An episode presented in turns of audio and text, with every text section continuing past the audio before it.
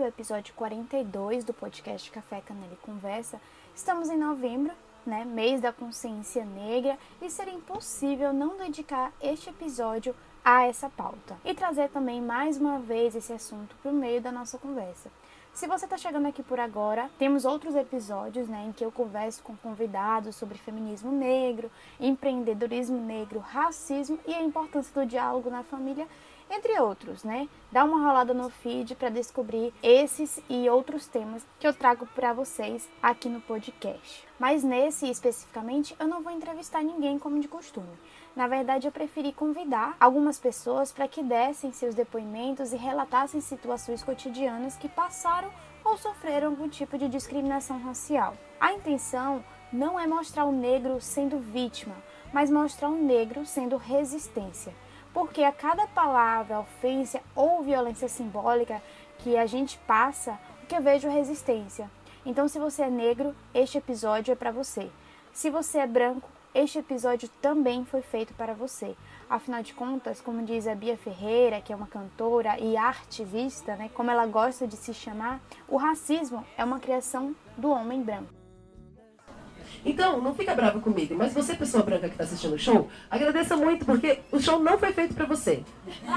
Mas aproveite, aproveite, aproveite que você está aqui. Porque o racismo só existe por causa de vocês. Então, se vocês se educarem, a gente já para de morrer. Só que a gente não tem tempo de ficar educando vocês e ainda tentar não morrer, bota fé. Então, se você conseguir fazer isso e, e, e passar isso para frente, é muito importante.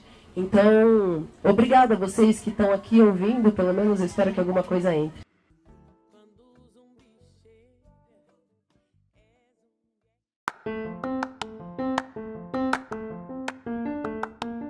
Olá, para você que me ouve de algum ou de qualquer lugar desse mundão de meu Deus. Muito obrigada pela sua atenção.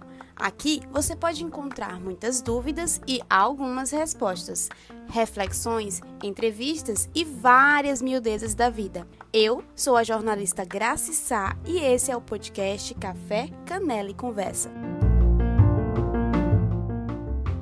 Se você, ouvinte, é uma pessoa preta, com certeza alguns ou muitos dos relatos que você vai ouvir aqui já aconteceram com você. A Constituição Federal de 1988 determina no artigo 3 que constituem objetivos fundamentais da República Federativa do Brasil promover o bem de todos sem preconceitos de origem, raça, sexo, cor, idade e qualquer outra forma de discriminação. E no artigo 5 a lei punirá qualquer discriminação atentatória dos direitos e liberdades fundamentais mas nós, e aqui eu vou abrir uma aspas gigantesca e bem irônica, pessoas de cor, como disse o, vice-presidente Mourão essa semana, sabemos muito bem que o negócio não é bem assim. Descolonização de mentes pretas é muito curto. A abolição da escravatura aconteceu há 130 anos, 132 anos. Quando você pensa nisso, você pensa que, cara, o meu bisavô era escra escravizado, uma pessoa escravizada. A gente precisa é, falar sobre isso. Eu não posso me calar. Porque eu queria não estar tá falando sobre isso, mas se eu não falar, as pessoas não vão ter acesso à informação. E eu acredito que a informação transforma. Meu nome é Ellen Newton, sou estudante de Engenharia Civil da UESC. Por eu ser negro e ter cabelo black, e por ser um hábito aqui na minha região pedir carona na estrada, por conta do transporte público ser péssimo, é... eu me deparei com algumas vezes situações de pedir carona e ao entrar no veículo e conversando com a pessoa, seja homem ou mulher ou jovem, é... eles perguntaram o que eu fazia na, na instituição, qual era meu curso. Eu tinha cara de que fazia curso de filosofia ou curso de letras. Aí quando eu dizia que faço engenharia civil, eles, nossa, nem parece. Interessante, né? Tem muitas pessoas parecidas assim com você, de forma resumida, né? É, essa é uma das condições muito, muito, muito comum mesmo de que já sofri dentro da instituição.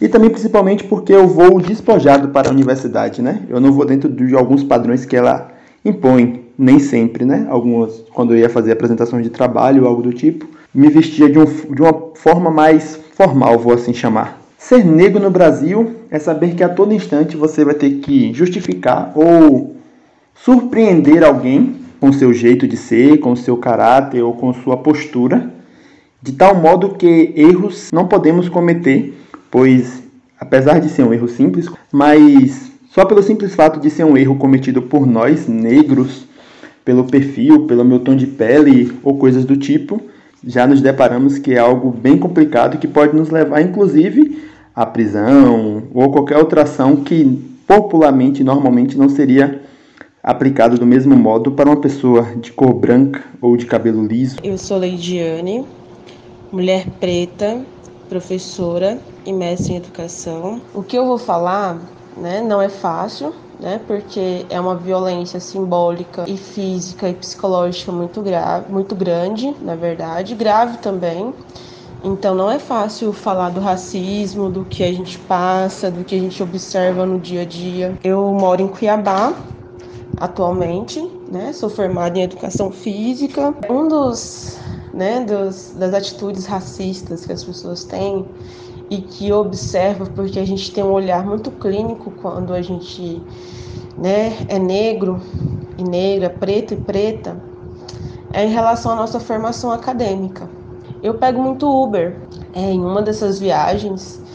É, isso não aconteceu uma, duas, uma vez, na verdade, aconteceu várias vezes é a questão da conversa. Quando você começa a conversar e aí o Uber perguntava, vai, você vai para onde? Ah, pra escola, né? Ah, eu tô tipo atrasada que eu vou dar aula. Olhava assim para mim, ah, mas você é professora? Né?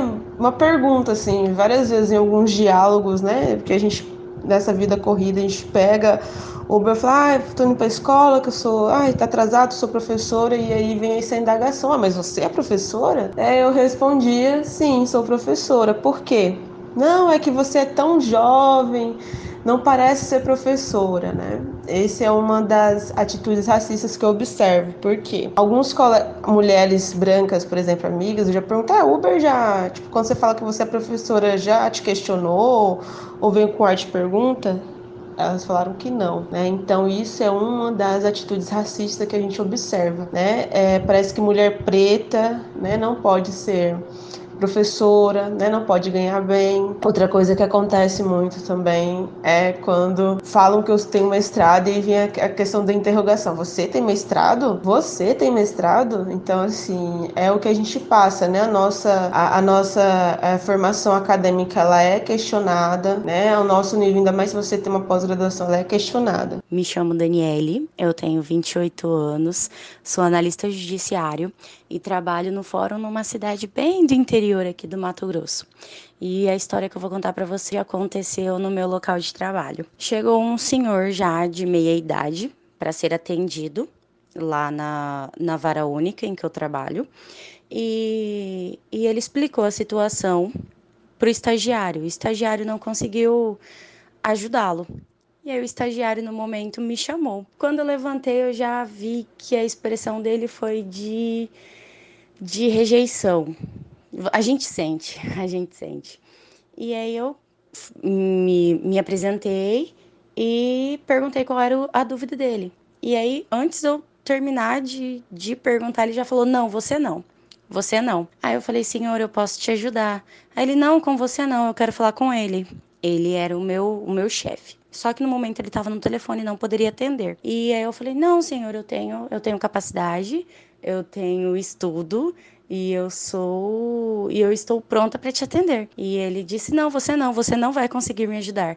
E me olhando meio que de lado e, e falando: "E você eu me sentindo mais para baixo, mais para baixo. E eu falei, mas ele tá no telefone, ele não pode te ajudar no momento. Não, se não for ele, se for você para me atender, eu não vou ficar aqui, eu vou sair. O meu chefe, o meu gestor, desligou o telefone e ele não, não escutou a conversa, não, não percebeu o que estava acontecendo. E aí ele foi deu boa tarde para o senhor e aí esse senhor já já começou a perguntar as coisas para ele e o meu gestor respondendo. E eu olhando para os dois assim, a pergunta que ele tinha para fazer era uma pergunta totalmente processual, em que se ele tivesse sido um pouco mais simpático, talvez o nosso estagiário também, também teria conseguido responder. Ele era branco, um senhor já mais velho, E eu percebi que ele não, não aceitou a minha ajuda porque eu era negra, porque eu sou negra e porque eu sou mulher. Então, assim, junta duas coisas. Ser negro é todo dia a gente acordar pensando: hoje eu preciso ser melhor que ontem, hoje eu preciso mostrar que eu posso, hoje eu preciso ser muito mais forte do que eu fui ontem. Mulheres pretas, guerreiras, o que será que somos? Será que só o que temos? Se temos fé, somos homens e mulheres de fé. Se temos sorte, somos mulheres e homens de sorte. Mas se temos certeza é de não temer a morte e de não temer nada, já que viemos do nada. E quem não tem nada tem fome de tudo. Bem, meu nome é Tiago Reis, sou jornalista, engenheiro ambiental, atleta nas horas vagas, gosto muito de esporte e foi exatamente no esporte que eu sofri que a gente chama de quando a gente descobre que a gente tem uma identidade negra, né? Porque até então para você é tudo igual, todos são iguais, né? Até que você descobre o racismo. Foi exatamente no esporte, praticando esporte, que eu descobri é, o racismo pela primeira vez. É, eu estava correndo aqui na orla de onde eu moro, na Ribeira, em Salvador, ao passar por uma senhora, né? Ela gritou: "Tá correndo para quando for mais velho, né?" Parei, olhei para ela, fiz o sinal de que não tinha entendido e ela continuou para quando for mais velho correr da polícia. Eu não tinha muita ideia do que do que era, né? Do porquê que ela falou aquilo para mim. É, continuei correndo e quando eu cheguei em casa eu comentei com minha mãe. Minha mãe disse que tinha, que era para eu não levar aquilo em consideração, porque eu ia encontrar na minha vida muita gente perversa, é, muita gente que acredita que a, a, cor da pele ela, ela é condenação para alguma coisa, né? Então, ou seja, para as pessoas negras elas já nascem condenadas a ir para a cadeia. Não me tornei um, um ladrão, graças a Deus. Sou, me formei, me formei duas vezes, trabalho na área que eu gosto.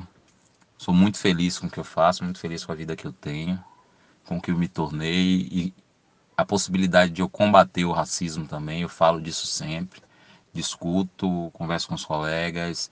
É, sempre que eu posso conversar com alguém sobre racismo, eu converso também. Passei recentemente de novo por um, por um ato de racismo, que eu fui comprar um, fui trocar de carro na realidade. Quando eu cheguei na loja, na loja que eu tinha comprado outro carro, inclusive, o que eu queria trocar. É, uma mulher me atendeu e aí eu disse para ela que eu queria ver um carro, tal, certo carro. Ela me disse: "Ah, ali tem um usado". Aí eu fiz: "Não, mas eu quero comprar um carro novo". Aí ela fez: "Mas para você é melhor um usado". Eu falei: "Não entendi, para mim é melhor um usado como? eu quero comprar um novo. E ela insistiu, bora ali ver, ver usado que para você é melhor. Eu peguei o documento do meu carro, né, que estava avaliando, falei, então me devolva o documento do carro porque eu não quero mais avaliar aqui, eu não vou comprar mais aqui. E o gerente me ligou, tal, depois, e eu disse para ele, expliquei, eu falei, ó, oh, sua, sua funcionária, ela foi é, preconceituosa comigo, ela viu que eu era negro, tava de bermuda chinelo e tal, e ela não acreditou que eu pudesse comprar um carro novo. Ser negro hoje na, na sociedade que a gente vive é, é ter que batalhar todo dia. Todos os dias a gente tem que batalhar, a gente tem que estar tá sempre provando que a gente é bom, a gente tem que estar tá sempre provando que a gente não é marginal, a gente tem que estar tá sempre provando que a gente pode fazer as coisas tão bem quanto os brancos, a gente tem que estar sempre provando que pode se superar. É, é uma aprovação todo dia, eu acho que ser negro na sociedade de hoje. Mas a gente é forte, a gente vem batalhando há tanto tempo já, né? É, e assim, as vitórias que a gente tem conquistado, claro que às vezes com muito suor, com muito sangue, mas tem certeza que a gente já ganhou muita coisa e que a gente vai continuar ganhando. Eles não vão vencer a gente, não. Meu nome é Paloma Bento, eu tenho 25 anos.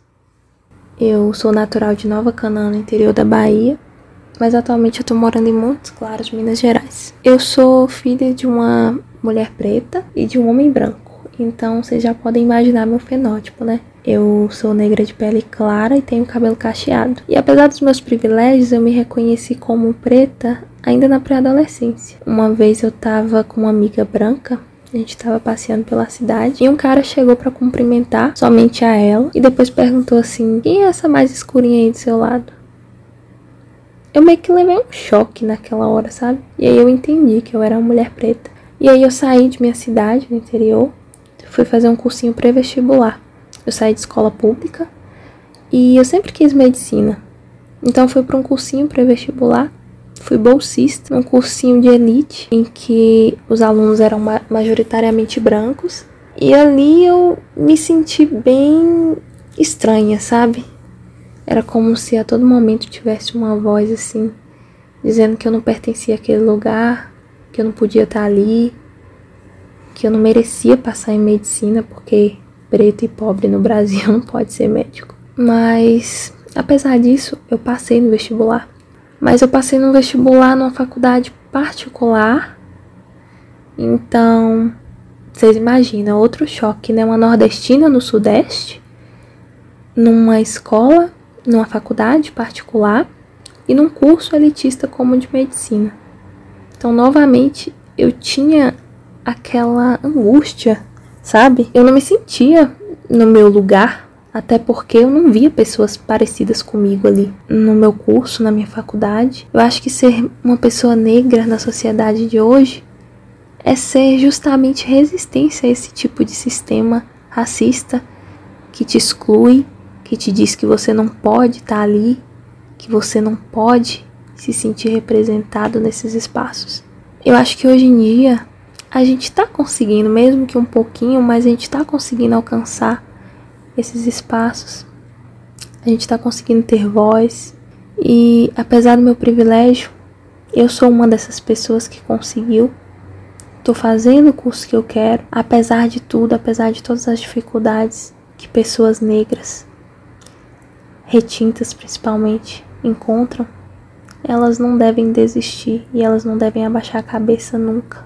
Meu nome é Matusalém, eu tenho 27 anos e moro em Cuiabá, capital do Mato Grosso. Tem um acontecimento que é da fase que eu estava na graduação, né? Na graduação eu morava em uma cidade, uma república com mais quatro pessoas e teve um período, na época eu e mais um do, dos moradores lá da República tínhamos moto, né? Cada um tinha uma moto e teve um período da, durante a graduação que no intervalo de 40 dias eu fui parado 14 vezes pela PM. E eram, às vezes, assim, muito sem motivo as abordagens.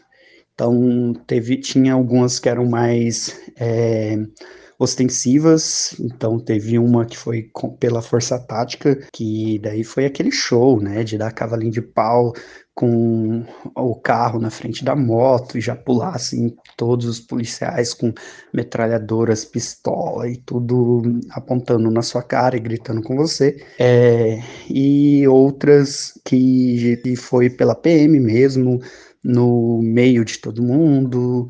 Em particular, teve um dia que eu fui parado à noite. É, daí, beleza, bom, Parei, mostrei os documentos, tudo mais, tá, tudo bem. Daí no outro dia, no dia seguinte, quando foi duas horas da tarde, no centro da cidade que eu morava, uh, eu subi na moto, tava na imobiliária, subi na moto, quando eu ia sair, a viatura cruzou na minha frente, assim, no meio da avenida principal, e, e, enfim, né? Todo showzinho de novo, de pular, apontando arma, mão para cima e tudo mais. Só que nesse dia em particular eu fiquei muito bravo né? Porque isso já estava, sei lá, tipo na décima primeira, décima segunda abordagem no intervalo muito curto de, de tempo, né? E, e daí eu fui falei, falei, porra, mano, como assim? Vocês me pararam ontem à noite, impossível que vocês não tenham um controle, não tenham uma placa, não tem nada, como é que vocês fica toda hora e tal?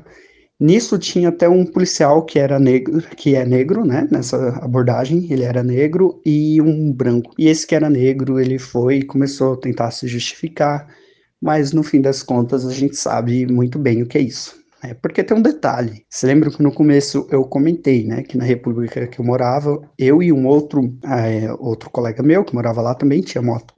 Ele é branco e ele não foi parado nesse período nenhuma vez. Então, viver no Brasil, né, sendo negro, é isso. É você ter que a cada dia você lidar com um racismo institucionalizado e que justamente por ser institucionalizado, ele às vezes é difícil de ser combatido e às vezes você sofre muita agressão sem perceber, né? E você acha que é comum, que é normal, até que você começa a perceber que você tem medo da polícia. né? É, e que as, o restante do país como um todo, né, o país branco, digamos assim, não, eles confiam na polícia para gerir a sua a segurança.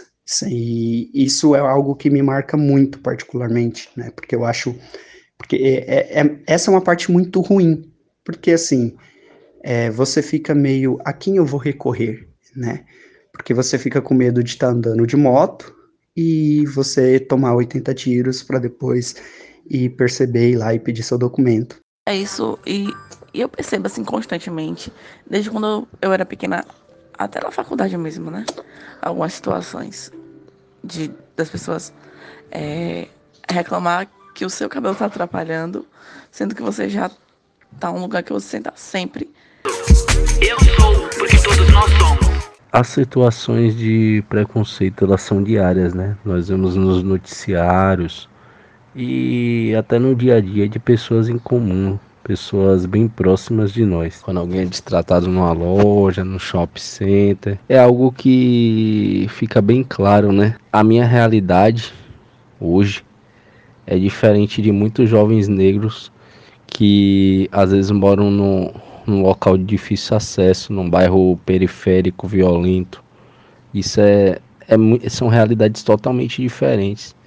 Então, eu vejo muitas pessoas dizendo que é vitimismo parte de quem é negro, é vitimismo que não existe dívida histórica. Então, até por conta, às vezes, da própria presidência, infelizmente, nós vemos eles fazendo, chega a fazer deboche, dizendo que não existe dívida, de que todo mundo tem direitos iguais no Brasil. Infelizmente isso não é verdade.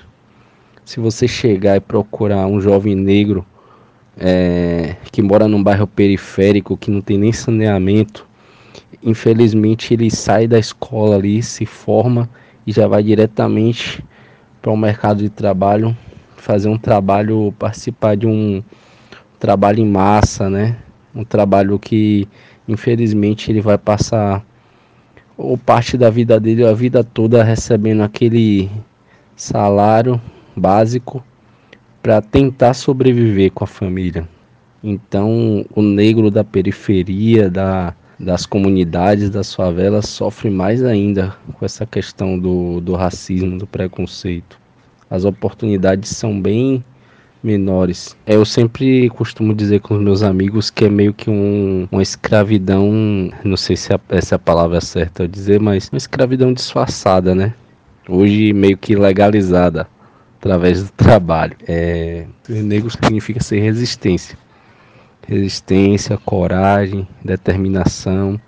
Eu falo isso porque existem diversos fatores que vão contra, né, que fazem com que nós que somos negros não venha ter vez, né, venha a deixar de sofrer com preconceito, com racismo é, de crescer no mercado de trabalho, de ter oportunidades dignas. Porém, o negro é muito forte, mesmo com todo o sofrimento, com todo, toda essa dívida histórica que existe com a nossa raça, nós somos muito fortes. Então, para mim, o que significa ser negro no Brasil hoje é isso. Mesmo com as dificuldades, com os sofrimentos, com os episódios lamentáveis que a gente vem assistindo ultimamente, ser negro para mim significa ser força e não desistir nunca.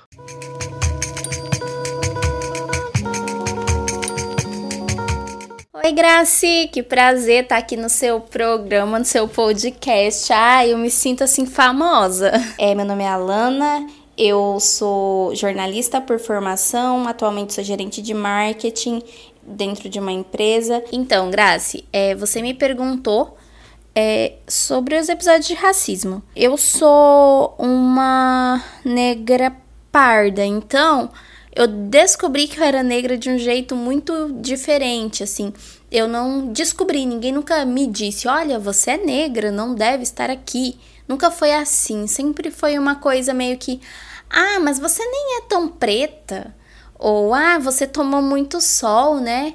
E aí teve a minha vez que é uma vez que eu sempre repito para as pessoas que foi uma vez quando eu comecei a cogitalizar meu cabelo. Eu, eu tinha uns 13 anos, eu era bolsista numa escola particular, e aí, pra manter a minha bolsa, eu tinha que é, assistencializar uma professora, assim, eu era assistente de professora, basicamente, auxiliar. Elas chamavam a gente de estagiárias monitoras. E aí, no final do ano, essa professora disse que gostou muito de mim, de trabalhar comigo e queria me dar um presente. E aí ela falou: "Ah, eu vou pagar para você uma progressiva para você ficar com seu cabelo bonito". Aí aquela foi a primeira vez que eu cogitei alisar o meu cabelo, sabe? Porque eu fiquei, como assim? Meu cabelo não é bonito? E aí, essa é uma das vezes assim que eu me lembro com muita facilidade. E nas demais vezes, eu só fui notar, me, tipo, tomar tenência, perceber que que essas coisas aconteciam depois que eu já adquiri uma certa consciência racial e tal, já estava na graduação. Antes, para mim, eu não lia como racismo, sabe? Eu realmente sentia que eu tava fazendo alguma coisa de errado. Parece que eu, eu era errada tinha alguma coisa de errado, não era inteligente o suficiente, por isso que é, eu não conseguia acessar certos espaços, eu não era bonito o suficiente, por isso que eu era sempre preterida, as garotas loiras. Eu cresci numa cidade colonizada por gaúchos vindos lá do Rio Grande do Sul, e daí a maioria era branco. Então, assim, é, sempre parecia que, ah, é porque eu não sou bonito o suficiente, inteligente o suficiente, por isso que preferem outros. E aí, quando eu cheguei na graduação, eu percebi que não, que na verdade o nome disso é racismo estrutural. E aí, é, hoje em dia, isso é uma coisa muito clara para mim. Então, por exemplo, na posição que eu me encontro hoje, como formada, atuante do mercado de trabalho, é, ocupo uma posição é muito confortável, digamos assim, em questão de emprego, então eu consigo é, mapear se acontece alguma coisa próxima de mim, eu tenho é, como se eu tivesse uma autonomia para falar. Eu tenho coragem, eu tenho força, entendeu? Ser negra no Brasil, para mim, é ocupar um espaço de forma política independente do lugar em que eu estou. Então, quando de certa forma, quando você alcança certos privilégios, você começa a perceber que em alguns ambientes não tem outras pessoas pretas circulando, é só você, você entrar num restaurante e aí você percebe, gente, só tem eu de, de preta aqui, ou quando eu tô com o meu noivo, só tem a gente de preto aqui. Então é, é isso, é você perceber que o seu corpo ele já é político, só por você ser preto e estar ocupando espaços de privilégio. Então, para mim, ser negra hoje é militar, mesmo quando eu só tô jantando. Eu sou Cleviton Bernardino, tenho 26 anos, sou designer gráfico aqui em Ilhéus. O que eu venho contar é algo que todos nós passamos ou sofremos, que é o preconceito por ser quem somos. No meu caso, um homem negro. Certa vez, em um trabalho alternativo, fui responsável em trocar e levar um valor do caixa para a direção da empresa. Até então não conhecia como era a minha chefe e como ela agia com os funcionários. Chegando lá, o ser humano me olhou na cara e falou a seguinte frase: Tá faltando dinheiro aqui. Colocou no bolso, foi. Pensando que era brincadeira até então, ria. Mas vi que não se, tra não se tratava de uma brincadeira, mas sim de algo sério. Na hora minha expressão mudou. Olhei para para minha chefe e falei que não tinha necessidade alguma de estar tá passando por aquilo, pois eu jamais iria me submeter a uma situação daquela ou o mesmo ato. Baixou na cabeça, saí da sala dela e fiquei pensando, né? Antes de chegar na porta, eu vi um só podia ser negro. Eu acho que teria vontade de todos que passavam, passam por essa situação, do que eu senti, que era a vontade de virar e realmente tocar fogo nos racistas, sabe? Da forma que ela falou, com desdém, com total desprezo pela pessoa. Foi muito complicado, assim, sabe? Passar aquilo e saber que não só eu, mas outras pessoas passam isso durante dias e dias. Para mim, o que significa ser negro na sociedade é ter um alvo nas costas, sabe? Ser negro é ser refém de muitas coisas, sofrer acusações e mesmo assim não deixar de ser forte. Carro, vento, arma, roupa, olhos de uma criança. Eu amo seu chocolatinho. To a cor não importa, todo mundo é igual. Todo mundo gosta de brincar comigo. Eu gosto do meu cabelo cacheado, da minha cor. Eu amo muito. Menino, mundo, mundo, menino, menino. Pra quem não me conhece, meu nome é Rui Penalva. E pra quem me conhece, meu nome também é Rui Penalva, porque eu só tenho um nome, é claro, né? Sou diretor de teatro, agora eu trabalho com comunicação, graduando em Direito, atuo com, com fotografia também, né? Com vídeo e tal. É, a minha história é que eu comecei na arte aí, a grosso modo, né? Caí de paraquedas no teatro. E em relação à minha história com preconceito, né? é, a dificuldade que eu vejo nas pessoas é de aceitar a gente negro com o trabalho intelectual, entendeu? As pessoas têm uma dificuldade em ver que nós podemos produzir intelectualidade, que nós podemos produzir livros, né? Nós podemos produzir material audiovisual, nós podemos produzir material cinematográfico. E aí eles têm um, uma dificuldade em chancelar, em aceitar que nós negros podemos ocupar esse esse espaço, né? Porque um tempo atrás foi vendido muita ideia de que a gente não era gente, que a gente não tinha nem alma. E a herança disso fica, né? E as pessoas respondem isso quando você vê o negro ocupando os espaços de trabalho. Então, se a gente consegue trabalho para tudo, mas na que a gente vai cobrar por uma fotografia um valor de 10 mil reais, as pessoas acham que a gente não é, é não é capaz de reproduzir um produto naquele valor, né?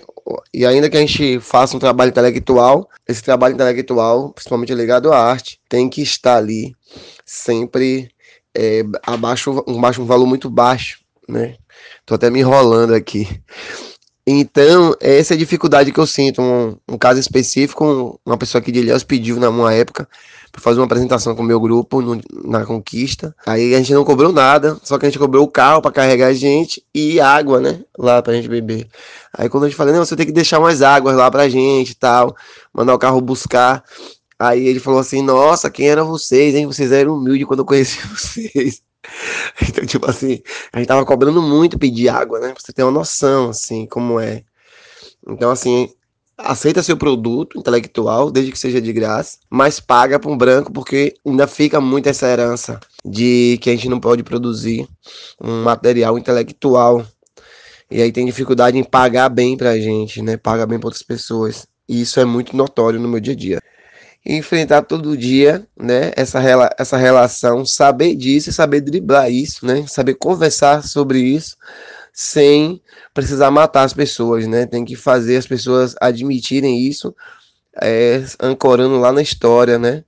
Ancorando na própria sociologia, quem somos nós, que nós reproduzimos o que nós aprendemos. Então, se a gente tem uma sociedade racista, é porque isso vem sendo empurrado e ensinado aos, aos jovens, né? Então, se você tem uma pessoa com, com 30 anos que é egoísta, ela foi ensinada a ser egoísta. E aí tentei perdoar isso, tentar perdoar, né? Perdoar isso. Pois é, é isso. Então, acho que tenho cumprido minha missão. Muito obrigado por, por esse convite, por participar. Um abraço para a galera que está ouvindo aí agora. Valeu, tchau.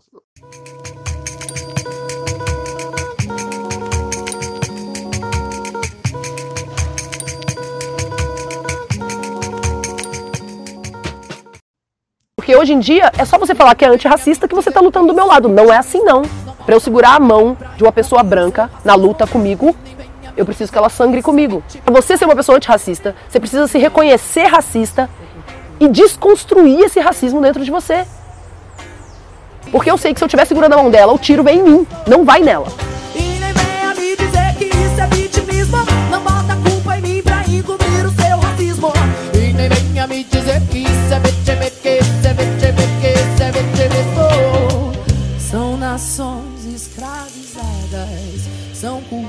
culturas assassinadas. É a voz que ecoa no tambor. Racismo é um crime previsto em lei contra a coletividade e não contra uma pessoa específica. Ele é realizado por meio da verbalização de uma ofensa ao coletivo ou atos como recusar acesso a estabelecimentos comerciais ou elevador social de um prédio. É inafiançável e imprescritível. A pena vai de 1 a 3 anos de prisão, além da multa.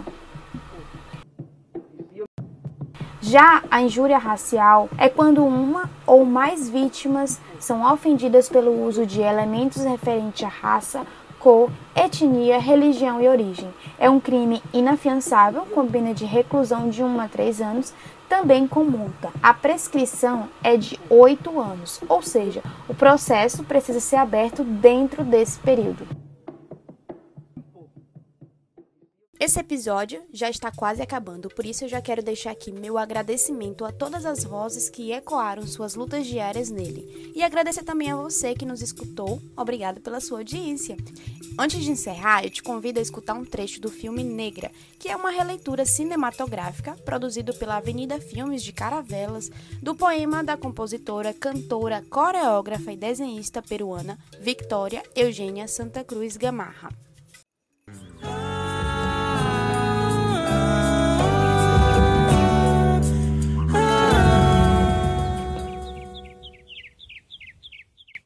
E passava o tempo, e sempre amargurada, continuava levando nas minhas costas minha pesada carga. E como pesava! Alisei o cabelo, passei pó na cara, e entre minhas entranhas sempre ressoava a mesma palavra. Negra, negra, negra, negra, negra, negra, negra. Até que um dia que retrocedia, que recuava, que recuava e que ia cair. Negra, negra, negra, negra, negra, negra, negra, negra, negra, negra, negra, negra, negra, negra, negra. Negra, negra, negra, negra, negra, e daí? E daí? Sim, negra, sou negra. Negra. Sim, negra. Negra, sim, negra sou. Negra, negra. Sim, negra. Negra sou. De hoje em diante não quero alisar meu cabelo, não quero e vou rir daqueles que por evitar, segundo eles, que por evitar algum dissabor chamam os negros de gente de cor. E de que cor? E como soa lindo!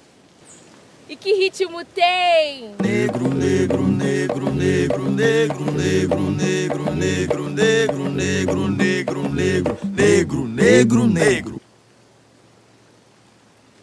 Enfim! Enfim, já compreendi. Enfim! Já não retrocedo. Enfim! E avanço segura.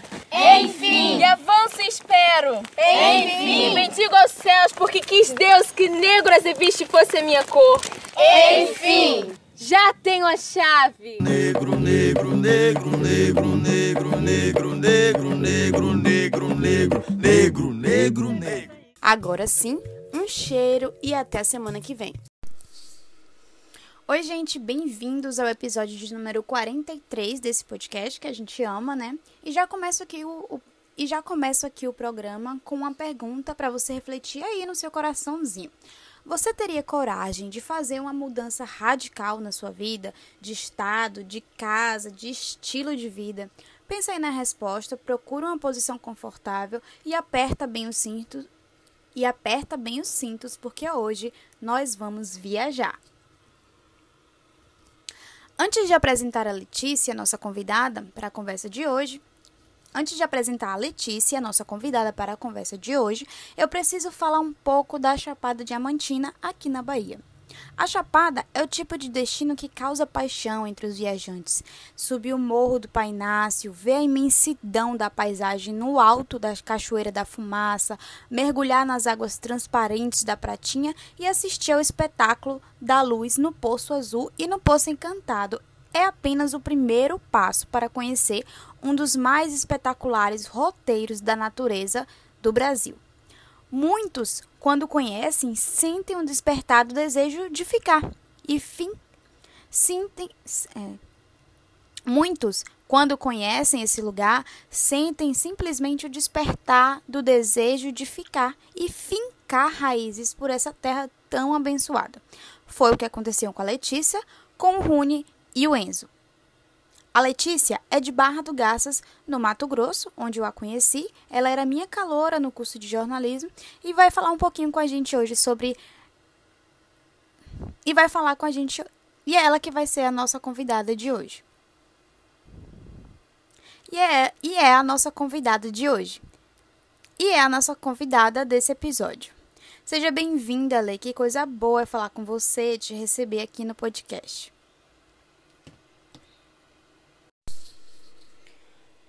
Como você já deve imaginar, eu também vou ficar. E como você já deve estar imaginando, eu também vou me despedir de você que escutou esse episódio até aqui. Muito obrigada pela sua audiência. Eu vou ficando por aqui. Um cheiro. Eu vou ficando por aqui. Um cheiro e até a semana que vem. Eu vou ficando por aqui. Um cheiro e até a semana que vem.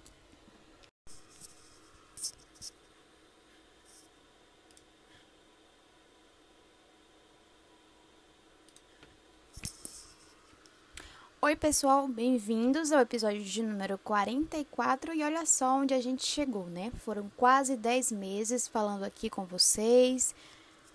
Foram quase 10 meses falando aqui com vocês e para vocês. A retrospectiva do Spotify me trouxe os números, me trouxe esses números. E aí a gente foi ouvido em 9 a retrospectiva do Spotify trouxe esses números, né? Todo mundo compartilhou os seus e eu quero compartilhar os meus também, claro, como produtora de conteúdo. Nós somos ouvidos em nove países e foram 1.339 minutos em 39 episódios. Isso para mim significa muito e, e, assim, vem como uma resposta. Aliás, eu quero aproveitar para dizer duas coisas. A primeira é que estamos próximos do fim dessa temporada. Foram meses produzindo conteúdo toda semana, conheci muita gente nova, opiniões diferentes e fiz um trabalho e fiz um trabalho prazeroso e cansativo também. Então, me sinto cansada. Preciso de um tempinho para recarregar as energias, pensar em novas pautas, preciso de mudanças. Mas calma aí, esse não é o episódio de despedida ainda.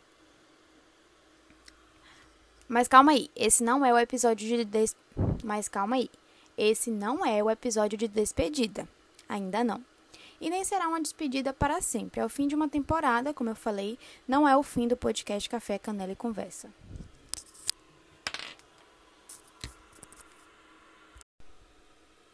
Se você é um ouvinte raiz, Se você é um ouvinte raiz, mas raiz mesmo, sabe que o primeiro episódio, o episódio piloto desse podcast, desse podcast, se chama Não Tenha Medo do Novo. Eu tava ali morrendo de vergonha. Dá para perceber inclusive pela minha voz que quase não saía. E eu simplesmente liguei o REC e comecei a falar sem roteiro, sem pausa, sem edição. Era tanta coisa que eu queria fazer que simplesmente saiu daquele jeito. E eu lembro que foram e eu lembro como foram os primeiros dias, né, quando eu decidi começar esse podcast. Eu mal conseguia dormir mesmo de tanta ansiedade. E eu sou assim.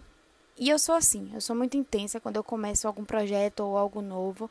E mas às vezes eu também me saboto muito, sabe? É, é um medo de não ficar perfeito, sabe, de primeira, que me impede de fazer e aí eu procrastino. Mas gente, não vai ficar perfeito de primeira. E eu a gente eu a gente e eu falo isso é mais para mim do que para você que tá me ouvindo, porque eu tenho essa ligeira falha de querer que tudo fique perfeito no primeiro momento que eu fizer. E gente, ninguém começa perfeito. Né? Eu não me lembro se eu já contei essa história, mas algumas pessoas conhecem. O podcast surgiu, o podcast Café Canela e Conversa surgiu, na verdade, por eu não gostar da minha voz, achar ela infantilizada, de menininha. E de menininha mesmo, sabe? Talvez tenha sido por conta de um trauma criado em um evento que eu participei. Vou contar rapidinho essa história. Eu fui apresentar um trabalho de, meu trabalho de, eu fui apresentar meu trabalho de conclusão de curso em um evento lá na PUC de Brasília e era o Intercom, né, quem era o Intercom, então além do trabalho para apresentar, a gente podia escolher fazer algumas oficinas que estavam disponíveis. E eu me inscrevi em uma oficina de rádio, porque eu estagiava na época em uma rádio e eu tinha um programa chamado Cocada Baiana na Rádio Aruanã, lá em Barra do Garças. Quando a professora que estava ministrando essa oficina me ouviu, né, é, ela, ela me disse: Você tem uma voz infantil ainda, não passa você tem uma voz infantil ainda, não passa credibilidade. Se você quiser trabalhar com rádio, vai precisar fazer muitos anos de fono. E aquilo ali acabou comigo, porque eu já tinha essa impressão, né? E aquela mulher que eu achava fodona, pelo menos na minha cabeça, tinha acabado de confirmar isso. Então eu me travei de tal modo que eu não curtia a minha voz de forma alguma, eu achava feia, achava ridícula achava ridículo, achava de criança, enfim. Até que eu comecei a fazer aulas de teatro lá em Vitória da Conquista com a Ellen Villanova. E a Ellen, ela também é jornalista e trabalha oratória. Então, quando eu contei essa história para ela, ela me disse: "Você vai resumir toda a sua vida e a sua e a sua trajetória ao que uma pessoa falou para você?" Uma pessoa que te disse que sua voz é infantil e você simplesmente vai tomar isso como verdade? Foi aí que eu percebi que, bom, entre todos os procedimentos possíveis que existem para a gente mudar quem a gente é, não é possível mudar a voz. Então, a minha voz é única, a minha voz é bonita e ponto. Eu não tenho como mudá-la, então eu preciso aceitá-la. E foi aí que eu resolvi criar esse podcast. Mas por que eu estou falando tudo isso? Porque 2020 foi um ano muito doido, triste, carregado, profundo, intenso, mas também foi um ano de muitas mudanças. E a gente precisou estar preparado para essas mudanças, né? Como eu falei lá no primeiro episódio, não ter medo do novo, mas é difícil.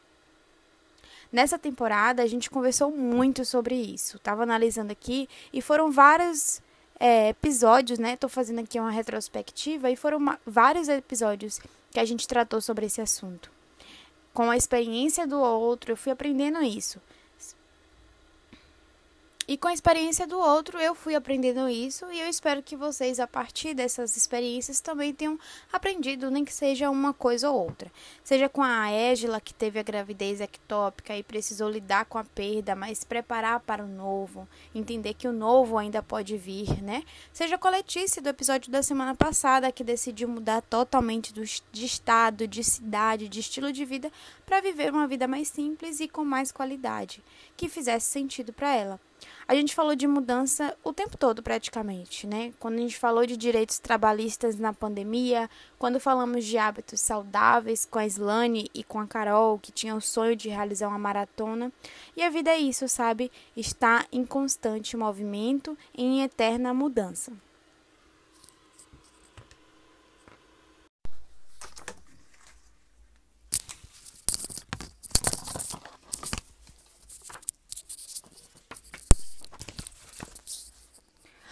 A segunda coisa que eu tinha para falar, pessoal, era agradecer. Era, na verdade, agradecer a todos os meus apoiadores, né? São pessoas que acreditam no meu trabalho, que fizeram questão de apoiar financeiramente, né? E é muito bom a gente enaltecer essas pessoas, porque, é, mesmo que seja um valor simbólico, é, é uma forma, né, de apoiar, de incentivar o trabalho da outra pessoa. Então, eu quero deixar um beijão para todo mundo que apoiou em algum momento ou que continua apoiando o podcast e também fazer o convite para você que não é um apoiador se tornar e vir a ser. Para você que não é um apoiador, se tornar também um apoiador, né? É... Agora eu vou pedir licença para dar.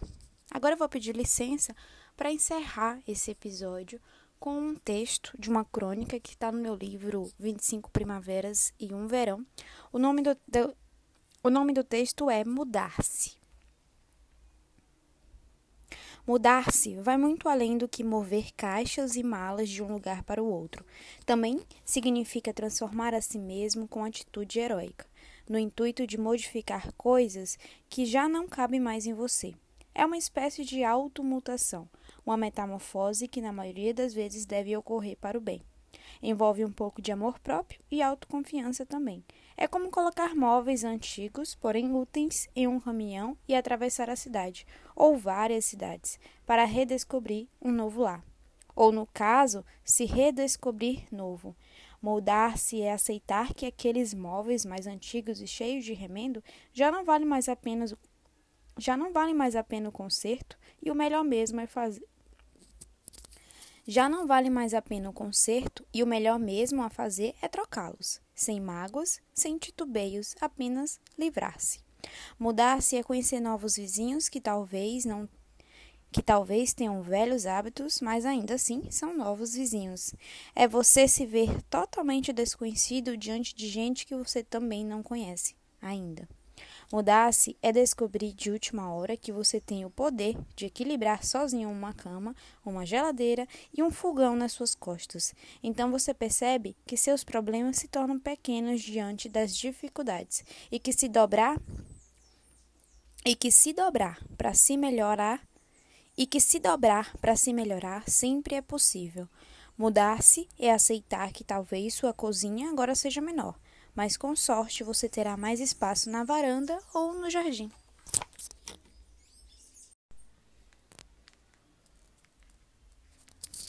É isso, eu espero que vocês tenham É isso, eu espero que vocês tenham gostado desse episódio, um pouco diferente, né, sem entrevistas, mas eu quis fazer ele assim por se parecer eh, com o que a gente fez lá no começo, nesse primeiro episódio que eu sempre retomei aqui, aquele que eu falo, aquele aquele episódio que eu sempre falo, né, o primeiro, né? Não tenha medo do novo. E ele foi feito assim, né, na minha em um misto de autorreflexão e conversa e diálogo conosco, comigo mesma. E conversa e diálogo comigo mesma. Eu vou ficando por aqui. Este é o penúltimo episódio da temporada. Semana que vem a gente ainda tem um encontro marcado. Um cheiro e até a semana que vem.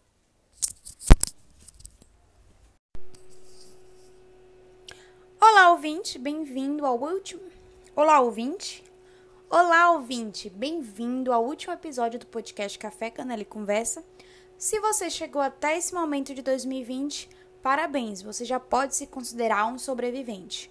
Um ano até então caótico, marcado por inesperadas crises ligadas à saúde, meio ambiente, economia, política, entre outras coisas. 2020 definitivamente não está sendo nada fácil. Com reviravoltas, incertezas e meses em isolamento, entramos na reta final de 2020 com a certeza de que vivemos um cenário mundial de transformações dentro e fora de nós mesmos. E para bater um papo aqui com a gente, eu convido a psicóloga Eanes Moreira, lá de Goiânia.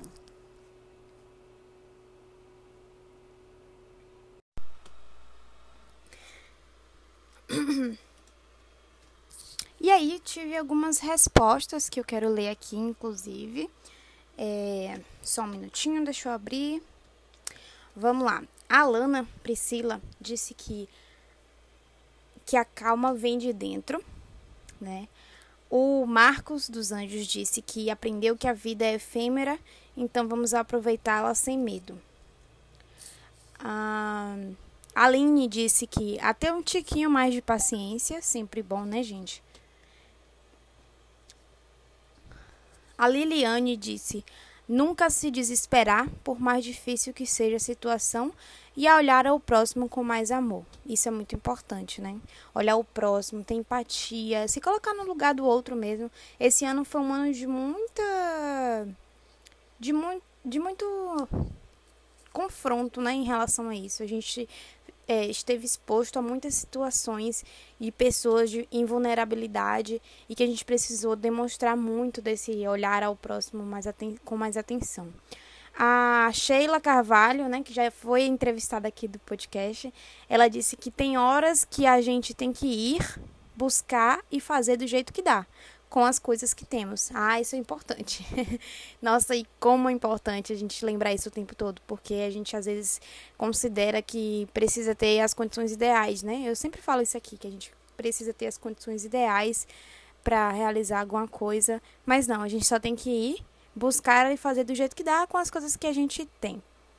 E a Gabi disse que aprendeu a ter mais paciência, parar de olhar para o próprio umbigo, ter empatia e principalmente ter mais fé fé, né? O Hélio disse que aprendeu a ter mais paciência com tudo e todos. Essa eu gostaria de ver. Gostaria muito, viu? Um beijo, Hélio. E a Lana disse que aprendeu que todos somos iguais. Isso a gente é uma lição que a gente já nasce aprendendo, né? Já nasce e aprende, mas que precisa lembrar, muita, mas que para muita gente precisa ser lembrado mesmo. O Marco Polo, ele disse que aprendeu que o que ele quer, ele consegue. O que, o que ele quer, ele consegue. Bom, a Islane disse que aprendeu em 2020 que nem todo mundo quer o bem. Alguns são apenas curiosos. É polêmica essa, viu? E disse também que os amigos são aqueles que estão em casa esperando por mim. E que nem todo mundo vai entender o seu caminho e tá tudo bem. Isso é importante, né? Saber que tá tudo bem, que realmente todo mundo tá muito ocupado olhando para si nesses momentos e muitas vezes é... Porra. E não se e não tem essa preocupação, né? E Juliana, para encerrar aqui, disse que não temos que aprendeu que não temos controle sobre absolutamente nada na vida. Isso é importante. e Juliana, para encerrar aqui, disse que aprendeu que não temos controle sobre absolutamente nada na vida. E isso é, de fato, uma, uma realidade, né? A única certeza que a gente tem é o agora mesmo. A gente pode fazer planos para o futuro, a gente pode lembrar do passado, mas que a gente só tem mesmo o presente.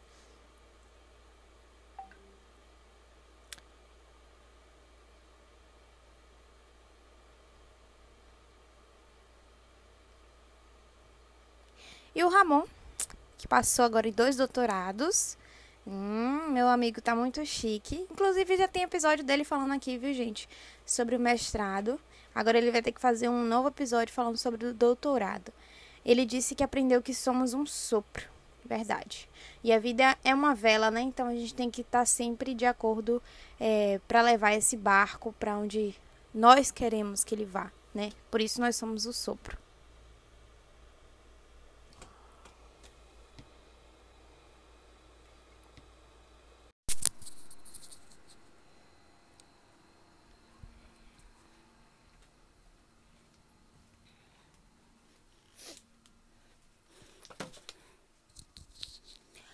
Bom, queridas e queridos, este foi o nosso último episódio dessa temporada. Eu ah, realmente eu realmente agradeço muito a todos vocês que sempre me apoiaram, né, na produção desse podcast, que na verdade foi um, um, um produto. Quero agradecer a todos que de, Quero agradecer a todos que, de uma forma ou de outra, sempre estiveram presentes, seja escutando, compartilhando comentando, ou até mesmo os meus assinantes, né? Quero agradecer muito a todos os meus amigos que participam e participaram desse podcast, que toparam essas, essas ideias, que participaram como entrevistados, enfim. É, eu encerro esse ciclo, né, e esse ano de 2020, muito feliz por ter realizado esse projeto, por ter criado todos esses conteúdos, né, durante esse ano inteiro. Foi um ano de muito aprendizado, principalmente por conta do podcast e todo o contexto dele.